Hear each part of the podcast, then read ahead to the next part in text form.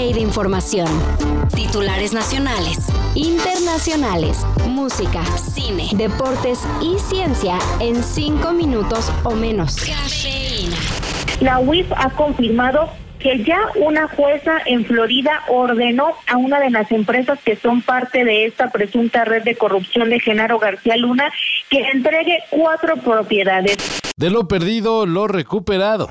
El gobierno federal presumió que logró traer de vuelta 2 millones de dólares que el exsecretario de Seguridad, Genaro García Luna, tenía guardados en cuentas en Estados Unidos. Recordemos que desde 2021 el gobierno de AMLO está en batalla legal en Florida para recuperar la fortuna que el flamante exmiembro del gabinete de Felipe Calderón logró amasar con base en contratos ilegales y otros dudosos negocios. Según se calcula, la fortuna de García Luna ascendería a unos mil millones de dólares.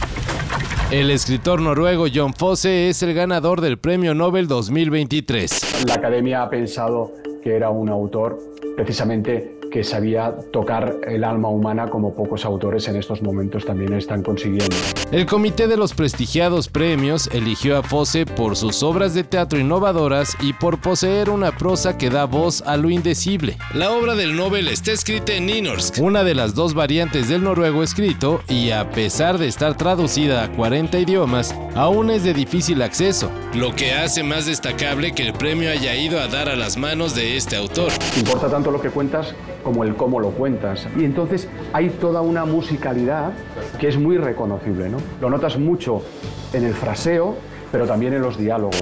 Según críticos como Mer Bemre del New Yorker, leer la prosa de Fosse es una experiencia tan intensa como su aire de reserva. Que ya le bajen, le pide Travis Kelsey a las fans de Taylor Swift. El jugador de los jefes de Kansas y supuesto novio de la cantante comentó en el podcast New Heights que siente que ya se exageró un poquito sobre el asunto de su relación.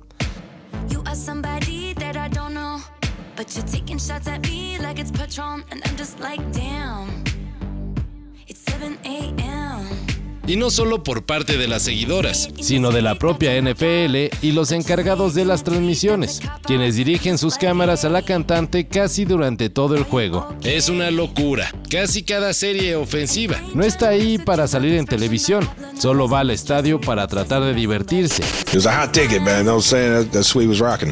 They were enjoying themselves. Mom told me she was like, "Oh my God, everybody was enjoying themselves." Everybody's having fun. That's what it's about, man. That's what football's about. Having fun, Mean Wolverine, you know Deadpool, Blake Lively.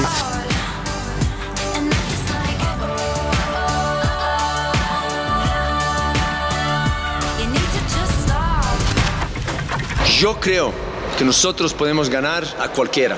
Lo hemos demostrado. Hemos dado vuelta muchas veces.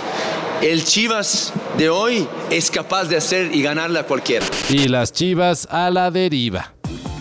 En medio de una prolongada racha de malos resultados, todo indica que el club tapatío se quedará sin técnico. De acuerdo con el periodista Fabrizio Romano, Veliko Paunovic ya tendría sus maletas hechas para irse a España, donde firmaría con el Almería de la liga. Aunque las Chivas dicen que el técnico serbio se va a quedar, en España la prensa señala que el Guadalajara y Paunovic están a nada de llegar a un acuerdo para rescindir su contrato. Así que los rojiblancos tendrán que estar buscando un nuevo técnico.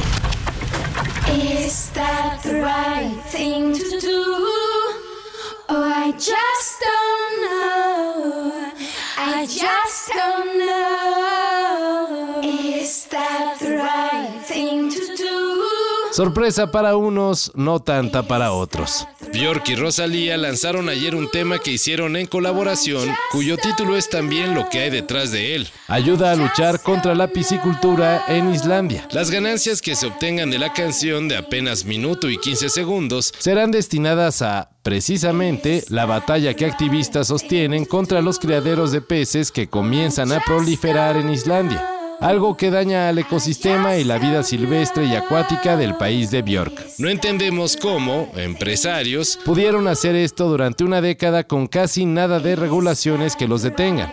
Nuestro grupo quiere desafiar a estos empresarios a retirar sus granjas, señalan Bjork y la Rosalía en el video de su canción.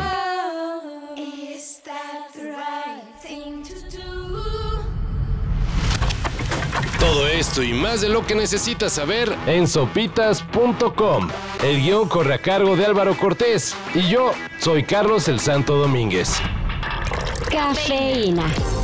Un shot de noticias para despertar. Lunes a viernes por sopitas.com y donde sea que escuches podcasts.